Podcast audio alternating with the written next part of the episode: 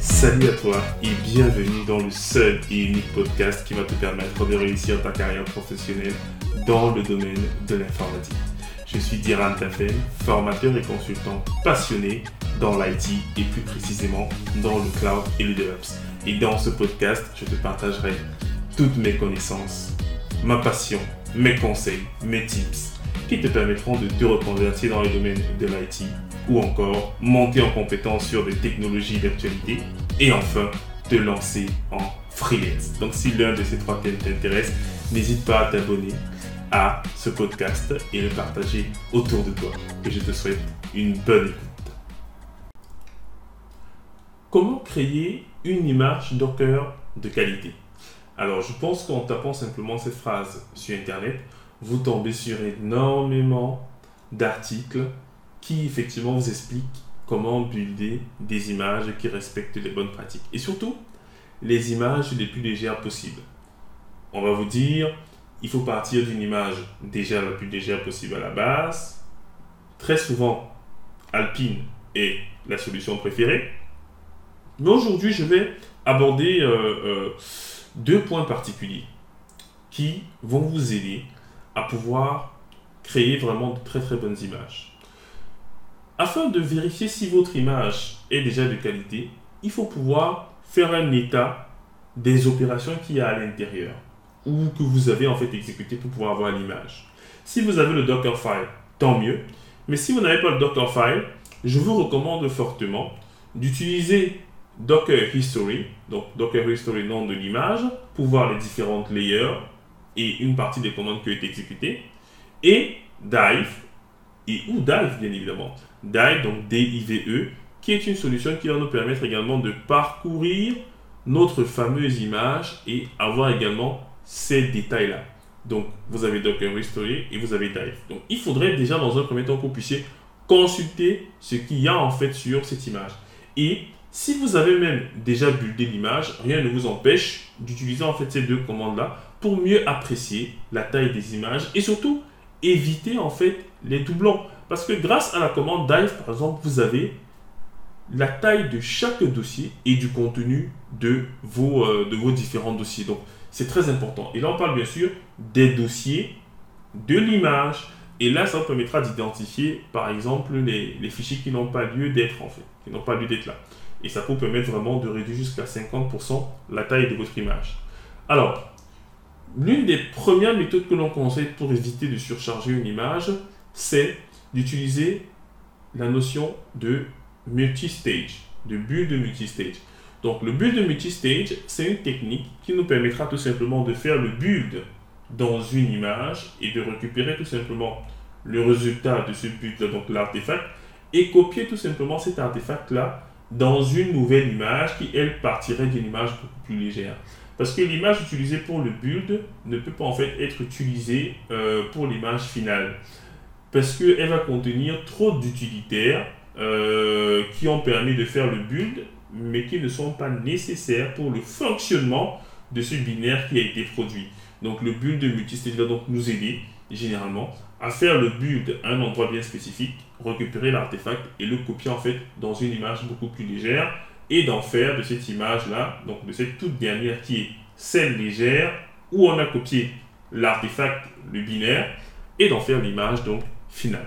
Très bien. Ça, c'est ce qu'on va vous conseiller généralement sur les documentations. Et moi, je vais mettre l'accent dans cet audio sur euh, l'installation d'outils. Très souvent, on installe des packages dans notre, euh, dans notre image. Et malheureusement, cela crée une cache locale qui se trouve généralement dans euh, notre répertoire personnel, par exemple .cache, donc voilà, tilde, slash .cache, slash pip ce sont des dossiers en fait qui vont contenir du cache et qui vont nous prendre de l'espace pour rien. Ensuite, vous devez également éviter d'installer la documentation. Parce qu'in fine, quand vous avez en fait votre application qui est dans une image, en fait le but n'est pas de lire la doc de, de, de, de, vos prérequis, euh, ou des packages que vous, que vous avez installés. Non, le but d'un conteneur, c'est d'exécuter une application. N'oubliez surtout pas cette base-là. Le but d'un conteneur, c'est d'exécuter simplement votre binaire, votre application. Donc, pas besoin de récupérer également la documentation. Et vous avez des commandes comme DNF qui permet d'installer des packages et qui a l'option moins moins no doc pour dire qu'on ne veut pas en fait installer euh, la documentation également liée à la commande.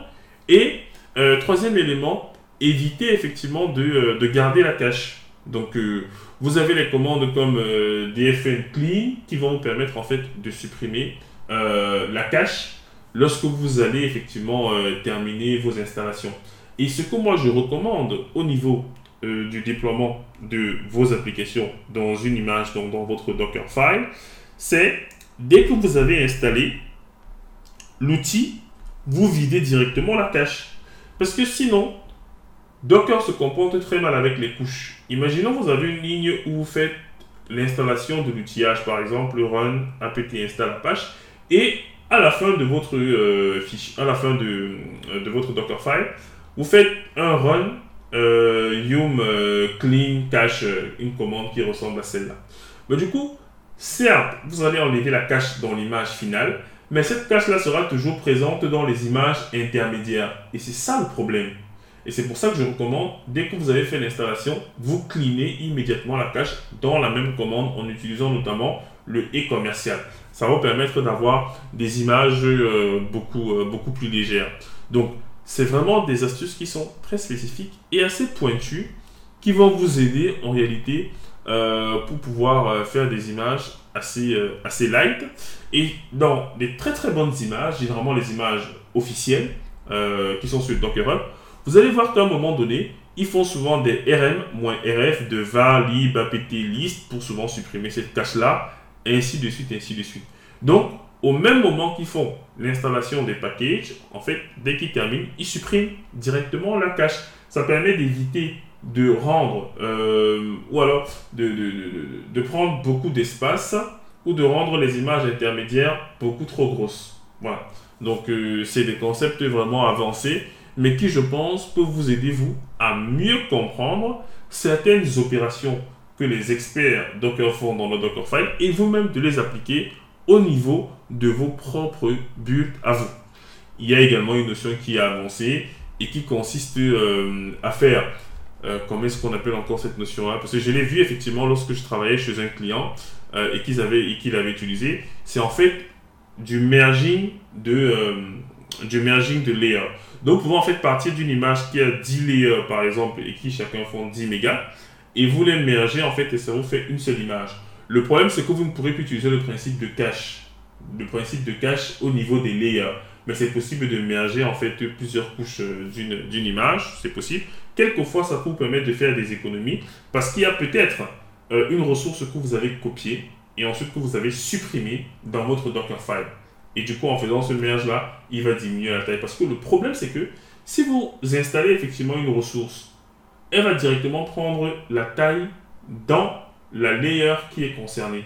Et même si vous la supprimez dans une autre layer, bah, du coup, la layer précédente gardera en fait ce fichier-là. Ce qui n'est pas, très cool. Donc, voilà quelques astuces comme ça que je voulais vous partager. En plus de celles que vous allez déjà trouver sur Internet et qui permettent de faire des économies de taille. Donc bien penser à bien nettoyer euh, vos Dockerfile pour pouvoir consommer le minimum d'espace possible.